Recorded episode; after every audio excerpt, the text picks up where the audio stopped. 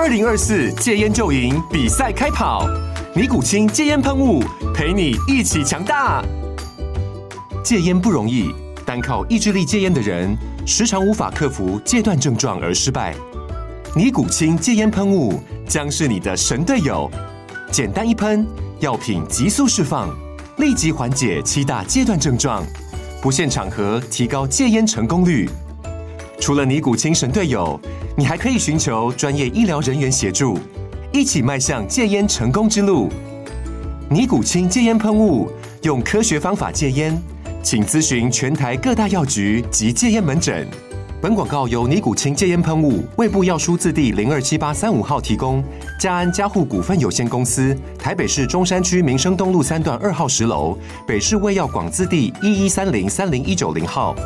尼古清戒烟喷雾，相伴每个新开始。天哪，时间不够，事情老是做不完，怎么办？别担心，就让高校人生商学院每周陪你充充电，找到方法不抱怨。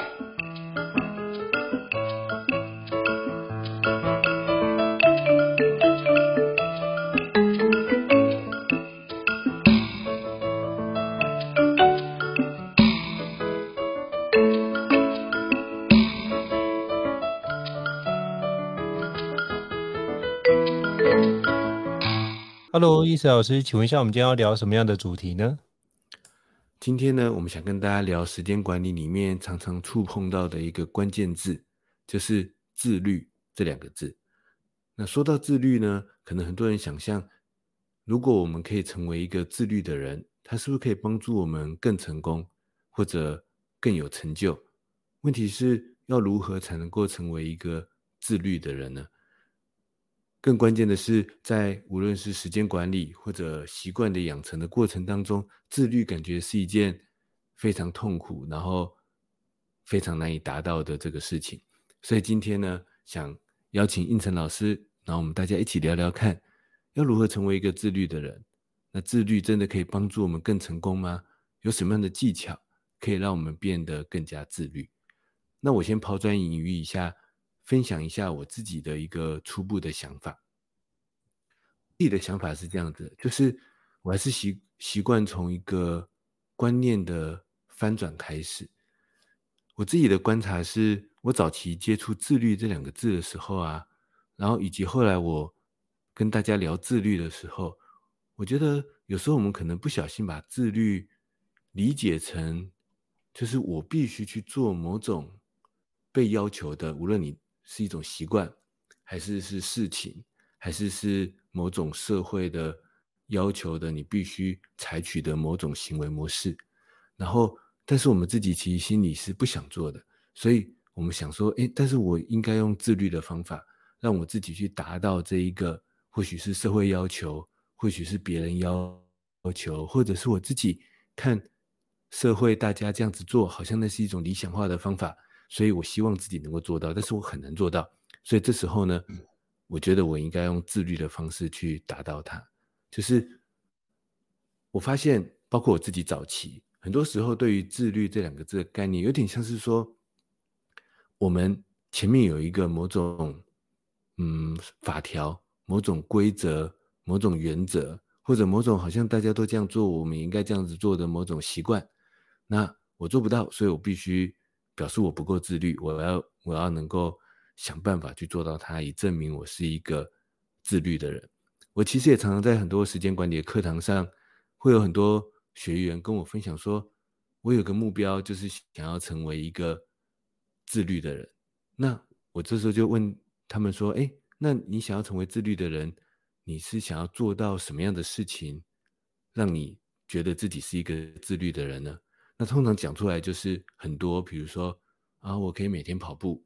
或者是嗯，我可以每天阅读，或者是我在工作上可以持续的成长，或者是说我早上可以有效的完成重要的工作，例如这样。可是仔细听下来，这些东西都是外在的要求，不是某种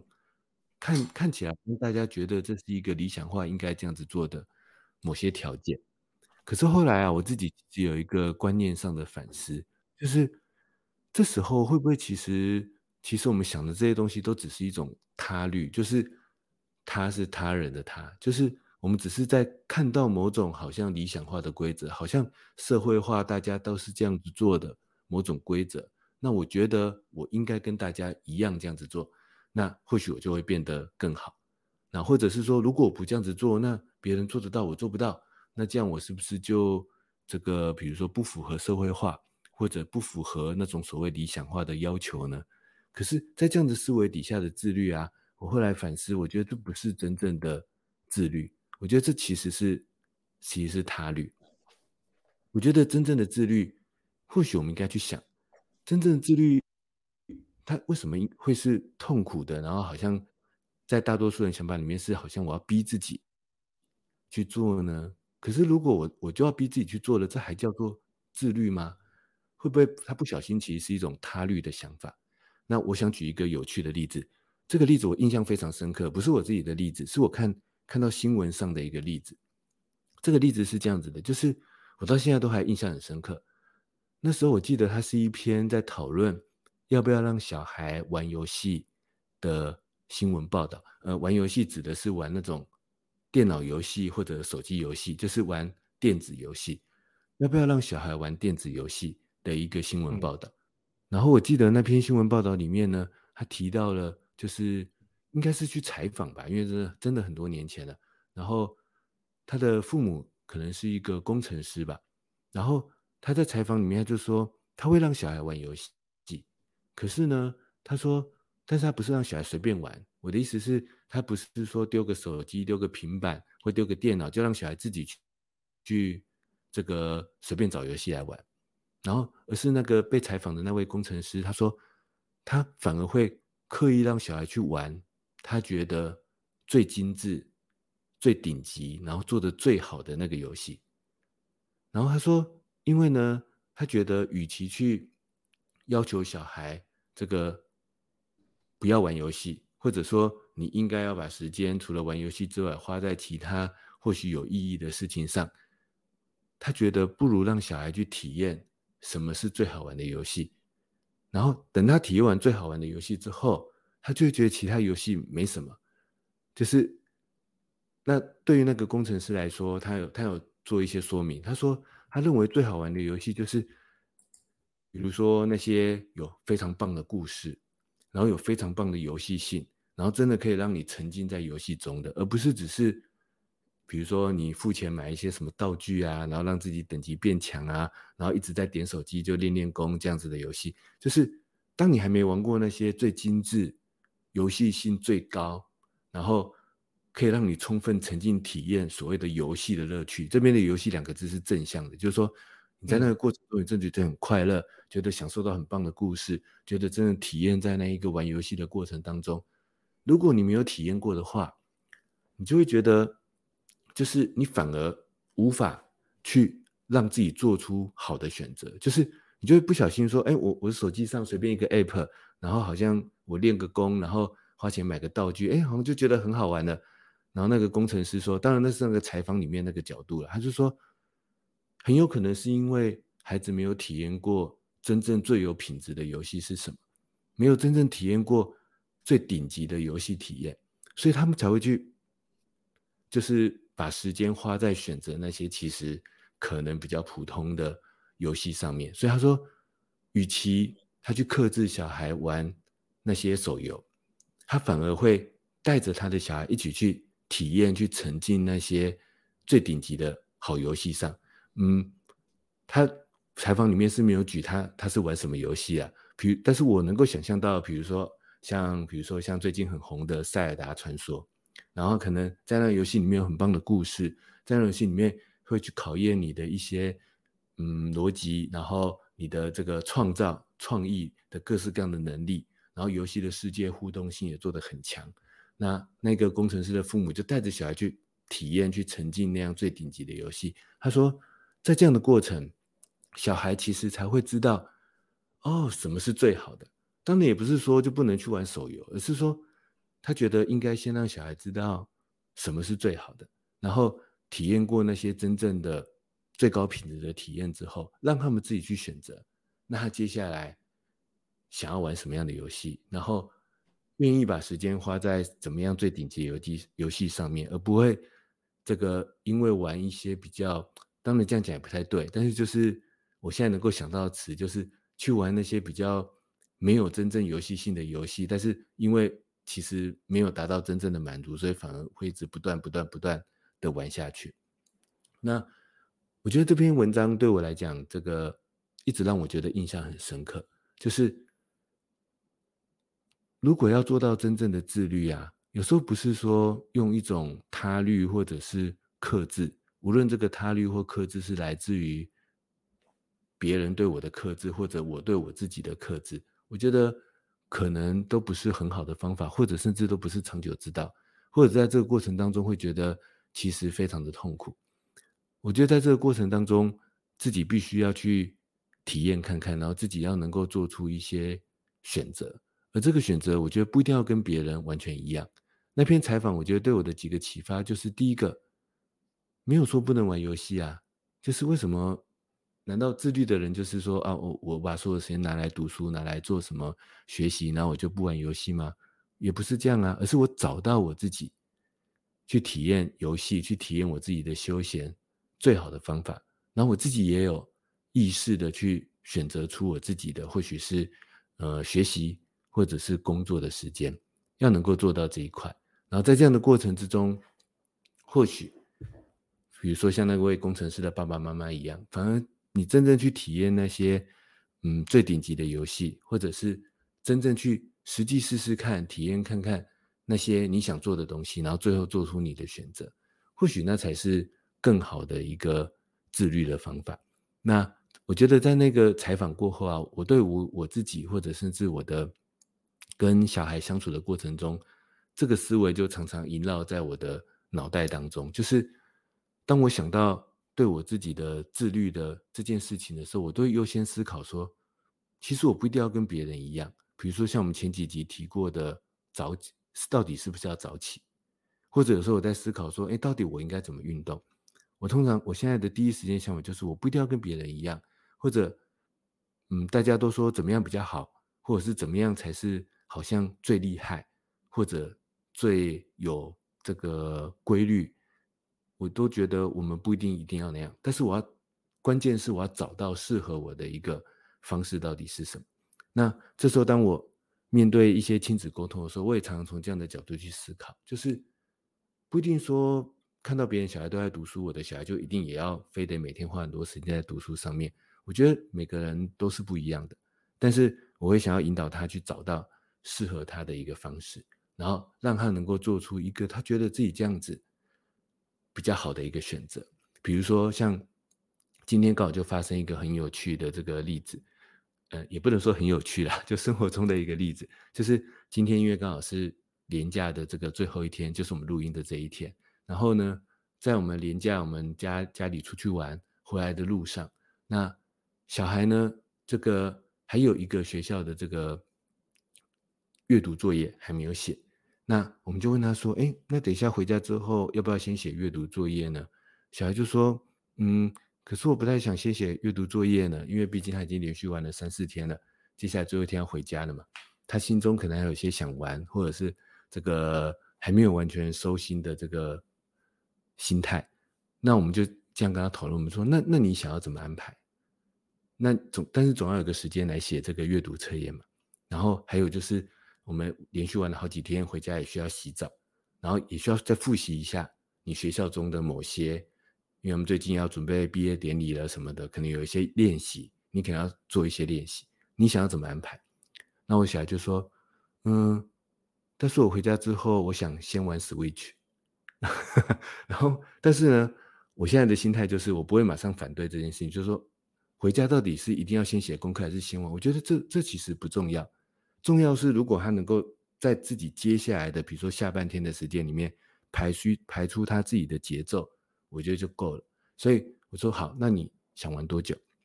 他说，呃，那我可以先玩一个小时吗？因为他刚好这次出去玩的时候看到了一些在玩具店看到一些宝可梦的什么东西，他就很想回家之后在他的 Switch 里面玩玩看，然后就说他要先玩一个小时。我说那玩一个小时之后，接下来你想干嘛呢？他说：“那那我来写一下我的阅读作业。”我说：“哦，好啊，可以啊。那写完阅读作业之后呢，你打算什么时候练习一下你毕业典礼要练习的东西？”他说：“嗯，但是我还是想再玩一下桌游。”哎，我说：“可以啊，那你再玩一下桌游。那玩一下桌游之后，你打算什么时候练习你学校 那个毕业典礼要练习的东西？”他说：“嗯，但是我这时候可能已经快要晚上了，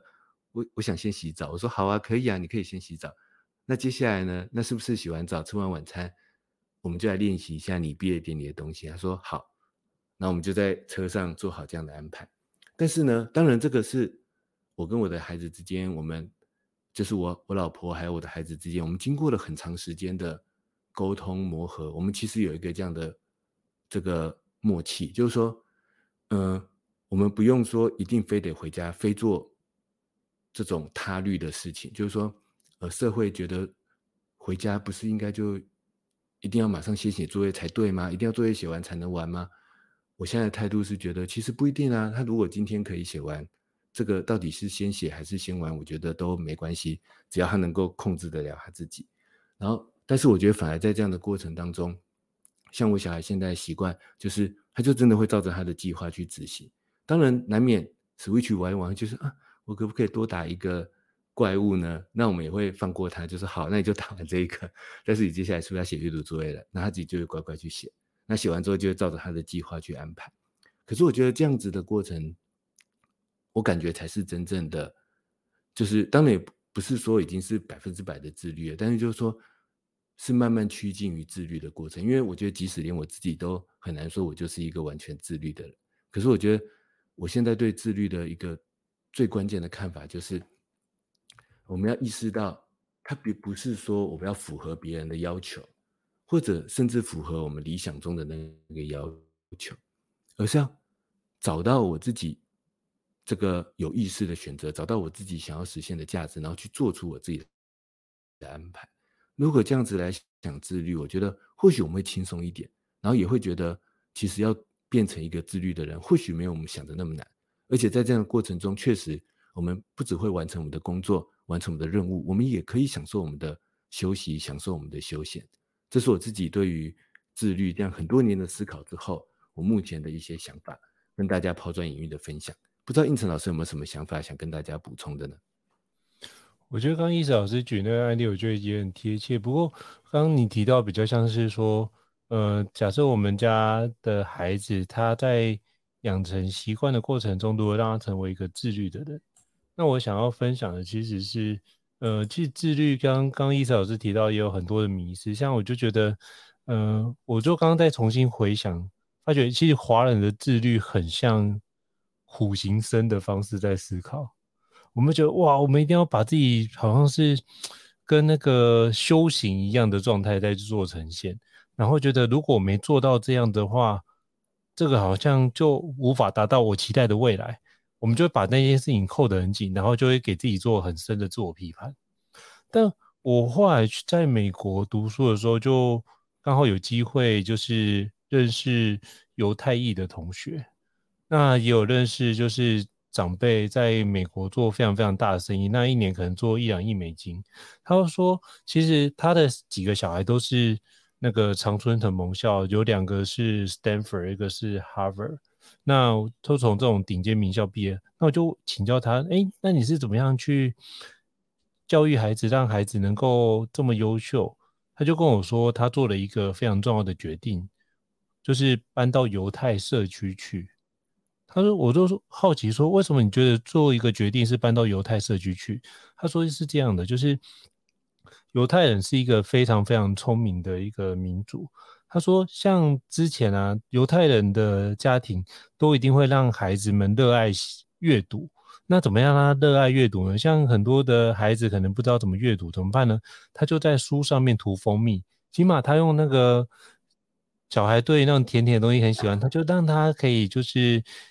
用比如说自己的感官去舔那个书。”起码他就知道说，哦，原来书是甜甜的，然后多看书是把它建立一个正向的连接。所以基本上犹太父母用很多种方式让小孩做喜欢上阅读这件事，我觉得是一个非常有趣。然后他们就开始用很多种方式来带领孩子，比如说像如果他要学画画的话，如果孩子是有绘画天赋，他们是这样，是请比如说曾经在比如说梦工厂或者是迪士尼担任动画师的一个专家来教导孩子。那你说哇，这不会有点降气吗？那我觉得他的教法比较像是开放式引导式的方式，所以他是一对一的类似教练的形式，所以孩子在成长的过程会减少很多无谓的练习，或者是无效的练习，把那个有效的练习转换变成自有教练一对一的指导，所以他的进步幅度就非常非常的快。所以如果你觉得是自律的话，应该反过来是。我如何让它变成是一个好的习惯的养成？那我们刚刚提到的是，我们如何在好的习惯养成，如何去塑造那个好的环境，去让它有一个好的成长环节。那如果他能够往那个地方去的话，其实很多时候都会发觉。你不用去太过担心这件事情，因为刚刚伊嫂老师提到那篇文章，我记得我有读过，然后他就提到说，他让他孩子，比如说他都好像考上七十分以上，就可以让他去玩一下游戏。那基本上，或者是你有背一些单词，就去玩一下游戏。他说，只要把这个一个学习的系统或循环养成了之后，成绩好就是你的副产品。所以，我们并不是为了追求，就是我是不是一个自律的人。我觉得那比较像是一个手段，那我们可不可以用这个角度去展开？是我们如何去知道我们最后的成果是不是我们所在意的？那我觉得那个那篇文章我记得的时候，它比较像是说，我们如果养成一个好的学习系统，那包含这样的一个成为自律的人，或者是因为这样得到好的成绩，这就比较像是一个副产品。所以前提是我们如何建立一个有效的一个学习的模式，那所以我觉得自律这件事情，很多人都觉得啊，我要做到自律这个环节才叫成果。那我觉得那可能会聚焦在今天有没有达到这件事情上面，或者是常常是我们会给他一个非常模糊的状态，比如说，呃，我今天就要看书，那重点是你看那么多书要干嘛？如果你没有一个用处用处的话，其实你看那么多书还是会忘记。因为艾宾浩斯曲线就是会忘记，所以我们如何让自己成为一个自律的人？我觉得应该回过头来是，这是一个好的定义吗？成为自律的人对你来说是对于你的意义或对你的想法来说是什么？那我们可以去思考一下这件事情。那如果成为自律的人是因为自律的人，所以才有比较多的成功，比如说像过去我们常常会听到一句话，就是。如果我们能够有绝对想要希望有绝对的自由的话，你就要有绝对的自律，那会有类似这样的金句出现。但我会发觉，其实就像我们之前前几集也聊到，就是偶尔也要放过自己嘛。我们也不可能做到百分之百的自律。那在中间如何做取舍，还是我们如何能够持续性的往前进？那这件事情如果能够持续性往前进，是不是就代表是一种好的体现呢？那我觉得这时候你的目标可能就要定得更清楚，就是到底怎么样的状态是一个最低的标准。举个例子，像我们现在在录 Podcast，那你说有希望可以做到日更，那我们日更可能刚开始会希望我们有一些我们对谈的方式啊，或是有国际新书相关的一个主题都希望完成。那如果没办法完成，我们也觉得哦，没关系，那我们就可以用不同的角度来思考，起码我们让我们每天都能够有一集。都能够上架，我觉得这也是另外一种的角度，能够往前推进。所以我觉得自律很重要的一点是在于能不能跟那个目标有一些连结性。如果自律这件事情跟我的目标有连结性，然后我就知道透过自律这件事或这个习惯，我可以让我的目标更加靠近一点点。我觉得透过这样形成一个正向的循环，会让我觉得做自律这件事会更有动力。就是我目前觉得是一个往这个地方走。那我觉得你当你可以往这个地方走的时候，其实很多时候你会发觉，哎，这样的生活你就比较能够甘之如饴，因为你找到你为什么而做的一个动力哦。就像我记得之前那个哲学家尼采曾经讲过一句话：知道自己为什么而活，就可以忍受任何一种生活。所以当你找到你为什么要做自律这件事的动力之后，你就开始做一些自律的行动。然后透过自律的行动产生成果，然后形成一个正向的循环，再不断的去检视这件事情，它就形成是一个，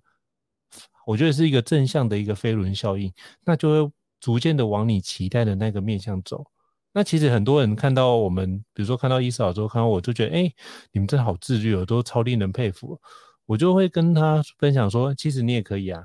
那重点是你有没有什么东西非做不可，或者是什么东西做了，然后就算你觉得，呃，像之前我们聊到，呃，生病，或者是情绪低落，或者是遇到一些无常的事情的时候，我们还是愿意持续前进。那如果我们愿意能够持续前进的话，这才是一个非常重要的一个。的展开，所以你能不能在这个环节里面重新找到我们对这件事的意义性，跟找到相关的一个内容，我觉得是一个非常重要的一点哦。所以这是我自己在刚刚听完伊嫂这分享之后，对于一些自律的一些反思。那不知道伊思老师有什么样的补充回馈呢？我想做一个延伸的补充，就是这样分享下来啊，或许我们可以把自律。除了首先第一个，我们千万不要陷入陷入了那个为自律而自律的迷失。就像一开始我们有讨论到的自律，我们常常脑中想的自律其实都是他律，都是一种理想化的这个行动，只是觉得啊大家都这样子做，我就要去这样子做。这是我们第一步要破除的这个迷失。自律一定是在自己身上，我选择去做的行动。那应成老师刚才分享了一段很重要的，就是自律。其实就是跟要跟我们的目标连接，我们要做的行为，我们要做的行动，它势必是背后有一个我们想要创造的价值，要不然我们又就算每天跑步，那又怎样呢？就算我们拼命每天阅读，但是如果没有跟我们真正的目标连接，这样子还叫做有效的自律吗？我觉得这是一个很棒的提醒。那而且呢，一旦我们的自律是跟我们的目标连接，我们一定也会相对的更有动力。那我想延伸的后半段就是说，但为了实现这样的自律目标，我觉得手段还是很重要的。就是，那我有了一个有价值的目标了，那这时候有没有什么样的自律的手段呢？我们知道著名的这个哲学家康德，他其实对自律有讲过几句蛮知名的话，就是“自由即自律”，自律就是为自己立法。那这时候你就想，自律。我想象中的自律不是很痛苦吗？怎么会是自由呢？自由到底在哪里呢？那为什么是为自己立法呢？那立法听起来不是很痛苦吗？那我觉得这其实可以呼应胤丞老师跟我刚才分享的这个重点。为什么自律会很自由？为什么他是为自己立法呢？就是我觉得或许可以用一句简单白话的话来这样子讲：自律或许是他就是找到对自己适合的方式，然后。适合的手段去做有价值的事情，找到对自己适合的手段去做对自己有价值的事情，所以他很自由。为什么呢？意思是那个手段我们不用跟别人一样，我们要找到是适合自己的手段，所以他会很自由。然后呢，为什么他是为自己立法？他为自己立法立的不是那种社会化的法，或者是他律的规则的法，而是找到适合自己的方法。然后去做对自己有价值的事情。我觉得在自律的手段上，或许我们可以用这样的角度去思考。这个意思就是，我觉得第一个，我们要做一个自律的人，首先要知道自己不是一个自律的人。当然这句话有点吊诡。我的意思其实是说，我们要先知道自己的弱点，承认自己的弱点，然后再转化自己的弱点。比如说，我知道我平常就是。很容易疲劳，我知道我平常就是比较难，这个很早起床。那这样子，难道我有没有办法在这一天当中，也再找到一些其他适合的时间，去让我自己去做？比如说，我想要做到的身体健康或运动的一些习惯呢？像我自己很早期的时候，那时候呢，很想要。像很多人一样，比如说早起，或者是回家之后去做那种很激烈的跑步运动。那但是我其实是一个这个朝九晚五上下班，而且还常常要加班的这个上班族，然后又常常有很多这样子的部落格写作啊、课程这种算是斜杠的任务，然后加上又有家庭需要同时的这个关注，所以呢，我有有一段时间啊，那时候我真的是用强大的。嗯，我觉得讲到这样，应应该不能用自律两个字来形容它，应该是他律，就是误以为是自律的他律。然后每天呢，逼迫自己可能五点多起床，然后呢去那个我家附近的田径场跑步。然后那时候真的持续了好几个月哦，就是用那种强，真的是某个程度真的确实是一种强大的意志力，但背后其实是一种我觉得是他律的那种外在的压力跟某种虚荣的成就感。那最后发生什么事呢？就最后有一天，身体觉得怪怪的，我去看医生，医生就说：“你不要每天那么早去跑步，你运动过头了，你你开始回头反思伤害你自己的身体了。”所以，其实我自己在人生当中常常有这样子的 很多走错路的时候。但后来，那我现在的习惯是什么？我现在习惯变得很简单，就是我我也没有完全牺牲早上跑步，我就是有时候，比如说放假的时候。或者今天刚好工作比较轻松的时候，那或者刚好前天晚上真的比较早睡觉，我已经有充分睡眠的时候，我早上还是会去跑步一下。但但如果不行的时候，我我可能会变成是中午在公司附近散步一下。那在不行的时候，我可能有时候是晚上回家的时候，在社区简单的跑步一下，甚至有时候晚上我会邀请孩子跟老婆一起说：“哎，我们一起来做一个简单的运动，运动一下。”那或者今天就算。这个真的太忙，没有时间运动。我或许就是变成明天一起去打个球，打个羽毛球。例如这样，就是我给自己很多找出对自己适合的手段，去对自己做对自己有价值的事情。不一定要跟别人一样，再也不要追求说啊，大家都在什么运动 app 上拼命打卡，我也要跟他们一样。然后我每天一定都要想办法在我的每个 app 上达到多少的成绩，然后把它发布出去。慢慢的，我不再。追求这样的东西，但是我发现，好像比起身边的很多人，我的运动习惯好像持续的更长久。但是它看起来可能不是那种很激烈的，或者是这个就是可以在社群上做那种很多暗赞的分享的那种运动。但是确实几乎每天都有运动，这个习惯让我一直这样子多年来保存下来。那这背后的方法是什么呢？我发现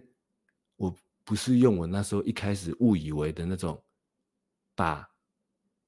他律误以为是自律的那种方法，而是我开始认识到自己时间上的弱点、体力上的弱点，包也包括我自己喜好上的各种不同的偏向，然后设计出适合我去做的选择。像我现在设计出很多运动习惯，是邀请我的孩子一起做，为什么呢？因为这时候我发现我更有动力。而且呢，这时候我我也发现他们会不只为我自己，也为我身边的人带来更多的价值。因为这样子就不只是我自己身体可以保持，而且家人的身体也可以保持。那我觉得这个是自律最好的手段。那也是我去解释，比如说像哲学家康德所说的，自律就是自由，自律就是为自己立法。我觉得他确实是自由的。如果我们觉得自律不是自由，有可能是我们想错了自律的手段。我们只是把一个标准套在自己身上，就觉得我一定要去达到那个标准，不可。但其实真正的自律可能不是这样，真正的自律其实是设计，设计适合我的手段到底是什么？其实我们很多人忽略了思考这个问题，因为思考这个问题，某个程度它确实也不是那么简单的，它需要很多试错的过程。就是我这样试一试，发现不对，我需要再换个手段试试看。我这样试试发现不对，我需要再换个手段试试看。而且更困难的一点是，我觉得还不是逻辑思考或什么，而是要承认自己的弱点，就是知道我就是一个什么样的人，知道我的时间就是这样，知道我在什么情况会是一个什么样的状态，要能够知道自己的弱点，这个我觉得会比较难一点，因为大多数时候我们会有一种，反正我想我一定做得到。然后就一定要去做那种很理想化的规则的方式。当然，如果做到 OK，这样也很好。那可能刚好这就是适合我的手段。但我也相信很多朋友会在这里卡关，然后这时候觉得觉得自律是一件很不自由、很痛苦的事情。这时候有可能是我们想错了自律的方法。那自律的为自己立法，不是立那种他人的规则、他人的原则，而是找到适合自己的方法。这也是我自己的一个切身的例子，然后也是我跟大家分享，就是自律其实它确实是需要一些手段的。我们要在不断试错的过程中找到对自己来说我适合做的方式，而且做完之后对我有价值。不知道应成老师有没有这样的例子可以跟大家分享呢？我觉得像刚刚这例子的话，应该是回过来是，我觉得有牵扯到一个另外一个问题，就是你到底希望成为什么样的一个人？那我觉得像我就会去思考这件事，然后去看看那我有没有什么哪几个前辈是我觉得是我想学习的典范，那我就会以他们的角度来思考一下。那如果是他们，或是有。机会的话，就会讯息或者是请教他们。哎，那前辈，你对这件事有什么样的看法？那我就会以他的角度来思考一下，来他的答案。那我可以去想一下，哎，那如果是我来诠释这件事情，我我会用什么样的角度去思考这件事？像我就会保持一个弹性，就是。前辈讲的内容，我基本上会尊重，然后基本上都会尽可能把它记录下来。那我就会问自己，我自己适不适合这样的方式？那我就会尝试看看。那如果适合的话，没问题就可以保留。那如果有些的地方，哎，有点挚爱难行，那我会不会做一些微调，或者是学习，或者是哪个地方我觉得做得不够好，我再跟前辈再请教一下。起码我就是透过。自己的练习，然后逐渐的去把一些我不懂的内容逐渐掌握。那我觉得，呃，我就会在我自己专业领域里面，或是我在意的领域里面，做出这样的一个行为，就是从模仿开始，然后从模仿里面跟实作里面去体验哪些地方可以做一些调整，哪个地方可以再迭代，怎么样去复盘，怎么优化，我都在里面做相关的一个重点的摘要。等到做到一定程度之后，我们可能也已经做到很不错的一个状态。那那时候我就会逐步的去调整，能不能把这样的一个方式变成是一个知识的体系的结构？因为我觉得如果能够把知识体系结构也拆解出来，那就是表示我们已经理解这个知识学科，而且更重要的是，我们连它背后的一个底层逻辑都已经能够了解。那我觉得对于很多的内容就会更加深刻，然后就会。有时候会进到一个状态，就是就是一个科目把它融会贯通之后，你再去学习另外一个科目，其实发觉，哎，有些东西是雷同，是相似的，反而会节省很多的时间。所以我觉得，嗯、回过头来，包含看了很多的一个呃有关自律的内容，或者是别人的一个对话，我会发觉，其实就是如何透过我们建立一个相对。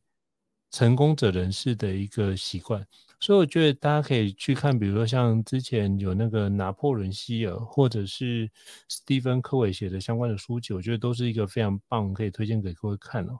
那就如果有管理的话，当然你可以看，比如说稻盛和夫先生，或者是像彼得杜拉克那个管理学大师相关的书籍，你会发觉他们都是从这么多的一个经典里面，然后能够持续。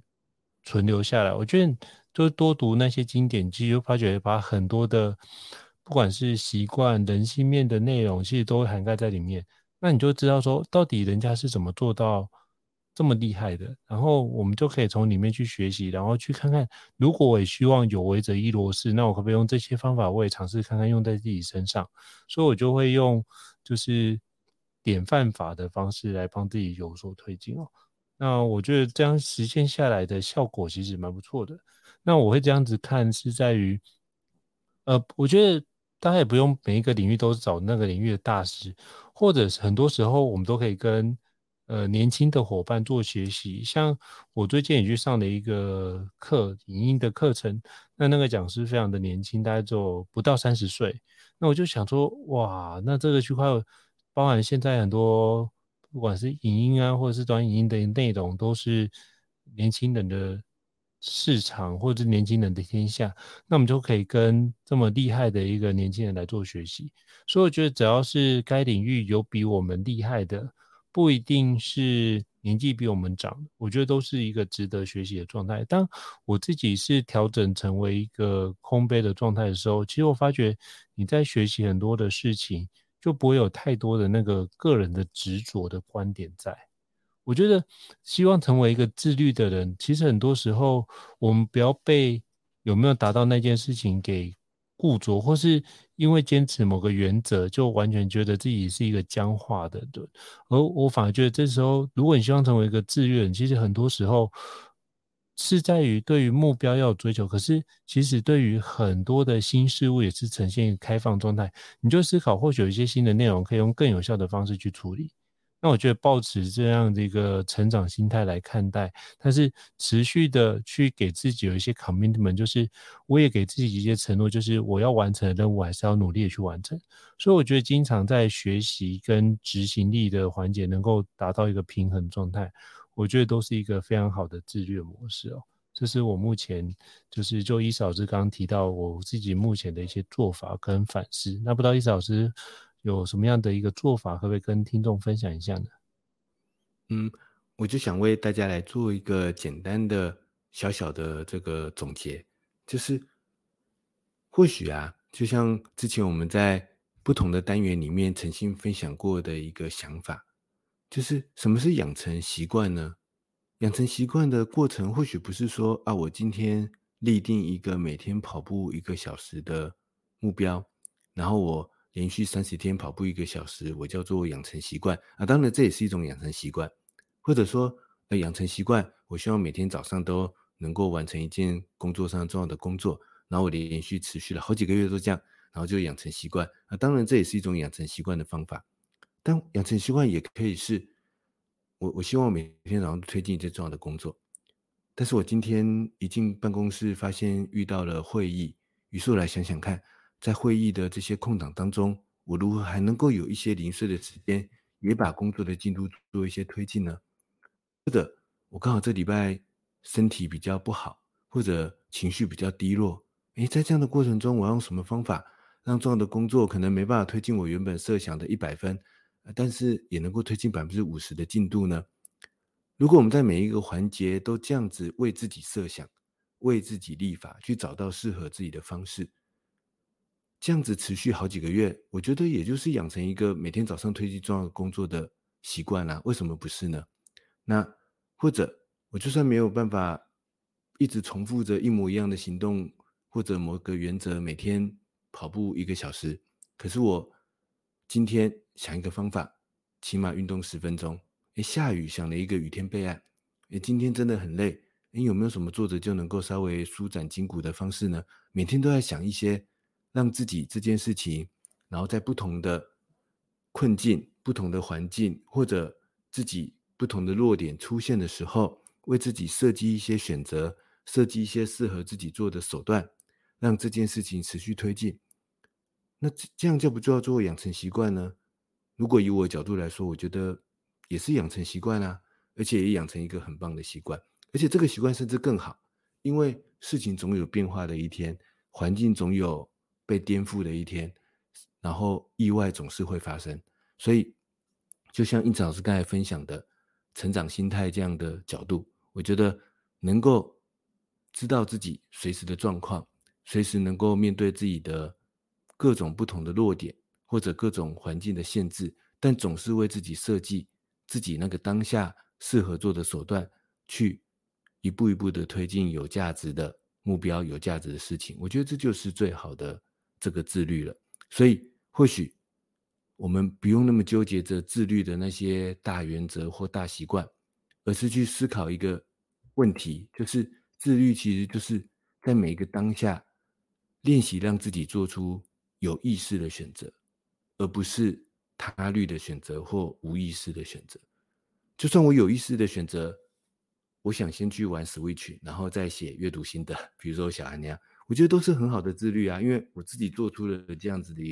有意识的选择，而不是我不想选择，我放弃选择，或者只是他律的选择。那或许我们从这样的方式去练习开始，然后这样子某种自律的心态、某种自律的手段，会慢慢渗透在我们的无论是工作、生活、家庭或人生当中的不同的目标上面。那这样子我们也不用很严肃的觉得说。我要变成一个像印成老师刚才有就有一个很棒的例子，就是